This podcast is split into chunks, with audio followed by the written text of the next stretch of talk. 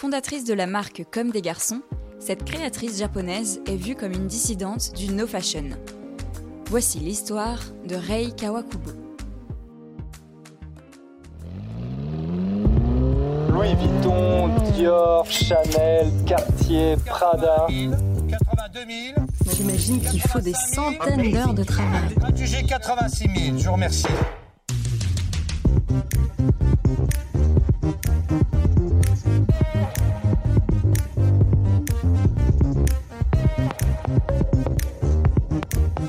Les génies du luxe, un podcast capital.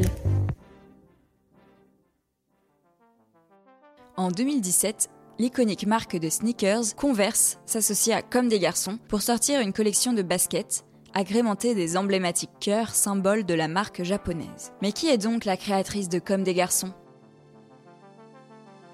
Une vision radicale de la mode qui fait fi des notions de bon goût et d'élégance, un total désintérêt pour les médias et le sens des affaires. Portrait d'une femme libre. Elle n'accorde les interviews qu'au compte-gouttes, dans sa langue maternelle, son mari et son partenaire de travail faisant office de traducteur. Elle ne vient jamais saluer à la fin de ses défilés, où les invités sont triés sur le volet, et n'a autorisé aucun portrait d'elle depuis 2005. Snobisme ou timidité maladive Ni l'un ni l'autre. Rei Kawakubo se désintéresse complètement des médias et revendique son droit de ne pas chercher à plaire. Ce qu'elle a à dire s'exprime par son travail consistant à imaginer des choses nouvelles. Elle ne se considère d'ailleurs pas comme une créatrice de mode, encore moins comme une artiste, mais tout simplement comme une travailleuse. Elle rejette avec la même conviction l'étiquette de créatrice japonaise, arguant que son lieu de naissance, Tokyo en 1942, n'a aucune incidence sur ce qu'elle fait. Adepte des réponses lapidaires sur son passé, oui, non, on passe à la question suivante. Rei Kawakubo s'est construite dans le Japon d'après-guerre avec une idée en tête, être une femme libre. Son diplôme de littérature en poche, elle intègre en 1964 le département communication d'un fabricant de produits chimiques et textiles. Un job alimentaire qu'elle abandonne pour devenir styliste freelance. Incapable de trouver des vêtements qui lui plaisent, elle a en effet appris à confectionner elle-même sa garde-robe. Prolongement logique, elle lance sa marque en 1969 et la baptise Comme des garçons. Le lien avec la chanson de Françoise Hardy n'a d'ailleurs jamais été confirmé. Quatre ans plus tard, une première boutique ouvre à Tokyo, instaurant l'anticonformisme du label. Vitrine vide, vêtements au fond du magasin et totale absence de miroir. On achète un modèle garçon, comme l'appellent les Japonais, pour ce qu'il apporte et non pour ce à quoi il fait ressembler. Cette vision radicale a le mérite de lutter contre les dictates vestimentaires imposés aux femmes depuis des lustres. Elle stupéfie le public parisien venu assister au premier défilé de la marque en 1981. Ce jour-là, d'étranges silhouettes vêtues de tissus effilochés, de mailles trouées et filées, de pans asymétriques et de coutures visibles remettent en question les corps érotisés par des tenues ultra glamour qui envahissent alors les podiums.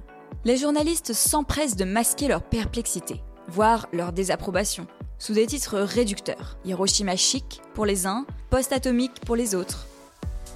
Rei Kawakubo ne dira jamais avoir été blessée. Elle se contente de constater une incompréhension. L'année d'après, elle réitère avec la collection Destroy, dont tous les vêtements sont noirs et portés par des mannequins au visage couvert de peintures de guerre qui défilent au son des tambours. Cela n'empêche pas le succès, bien au contraire. Une première boutique comme des, comme le disent les Français, ouvre à Paris dès 1982. La marque en compte aujourd'hui 17, auxquels s'ajoutent 230 points de vente dans le monde. Ce refus d'uniformisation passe aussi par une palette de couleurs dominée par le noir, ce qui vaut aux adeptes de la marque le surnom de clan des corbeaux. Portés par leur absolue fidélité, comme des garçons devient tendance. Un paradoxe pour un label dont la fondatrice répète ne pas être concernée par la mode. Mais les historiens définissent sa marque comme emblématique des mouvements no fashion. Pour la première fois, le bon goût et l'élégance à la française ne sont plus les vecteurs obligés de la couture et de la mode. Autodidacte, Rei Kawakubo ne dessine pas ses collections. Elle suit une idée qui s'inscrit dans une réflexion perpétuelle, jusqu'à ce que le résultat final s'impose à elle après mille doutes et insatisfactions. Depuis 40 ans, elle persiste dans cette voie. Mais c'est un réel défi puisque, tous les 6 mois, il faut réussir à surprendre un public vite blasé. Les robes de l'hiver 1997, où les rondeurs féminines sont chahutées par de monstrueuses excroissances, modifiant la morphologie, sont entrées dans les annales, tout comme les magnifiques silhouettes entièrement blanches du printemps-été 2012, racontant les étapes d'une vie. Sincères, les prises de position stylistiques de la créatrice continuent de convaincre, à l'image des 18 très beaux passages du défilé de l'hiver 2015. Robe en dentelle à nœuds, veste à crinoline à trois niveaux et manteau cap à bulles déploient un onirisme poétique entre veuve noire et madone baroque. Radicale dans sa mode, Rei Kawakubo l'est tout autant dans la gestion. Redoutable businesswoman, elle doit concilier sa philosophie, la liberté de créer de manière indépendante et la charge de 800 employés, travaillant dans une entreprise qui réalise plus de 75 millions d'euros de chiffre d'affaires sur l'année 2020. Comme des garçons a pour cela développé un vestiaire complet, de la chemise à la robe de chambre, réputée pour ses matières célèbres et ses coupes impeccables. On est loin des modèles qui défilent. Le label est aussi à l'origine de Dover Street Market, un magasin multimarque accueillant des jeunes créateurs partageant l'esprit comme, comme le disent les anglo-saxons. Lancé à Londres, il a été dupliqué à New York, Pékin et Tokyo, attirant les allergiques aux cadences vertigineuses de la fast fashion. Mais lorsque Rei Kawakubo s'est associé en 2008 avec le roi du genre H&M, le temps d'une édition limitée très réussie, des dents ont grincé. La même année, la créatrice rhabillait 6 sacs Louis Vuitton pour fêter les 30 ans du maroquinier au Japon. Comme des garçons, a ensuite célébré les Beatles. Le sac à dos tartan à pommes vertes fluo fit des émules. Avant de signer une série de carrés pour Hermès en 2013. Une autre collaboration en 2014, un parfum lancé pour le label par Pharrell Williams. Là encore, les puristes dénoncent la parjure. Mais Rei Kawakubo n'en a cure. Je crée mon entreprise, pas seulement des vêtements.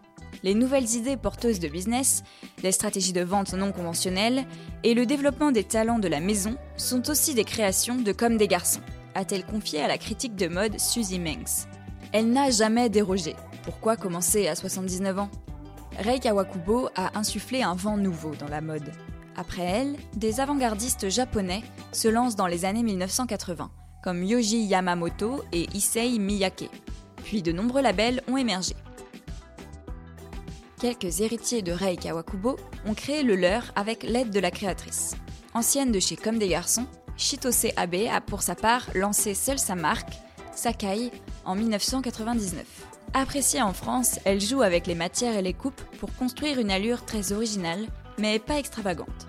Très prometteur aussi, le jeune Kenta Matsushige a été couronné en 2014 par le prestigieux festival d'hier avec sa collection Jardin sculpté, soit un chic contemporain avec des lignes géométriques qui flattent la silhouette, ciselées dans des couleurs pures, relevées de délicats clins d'œil au Japon.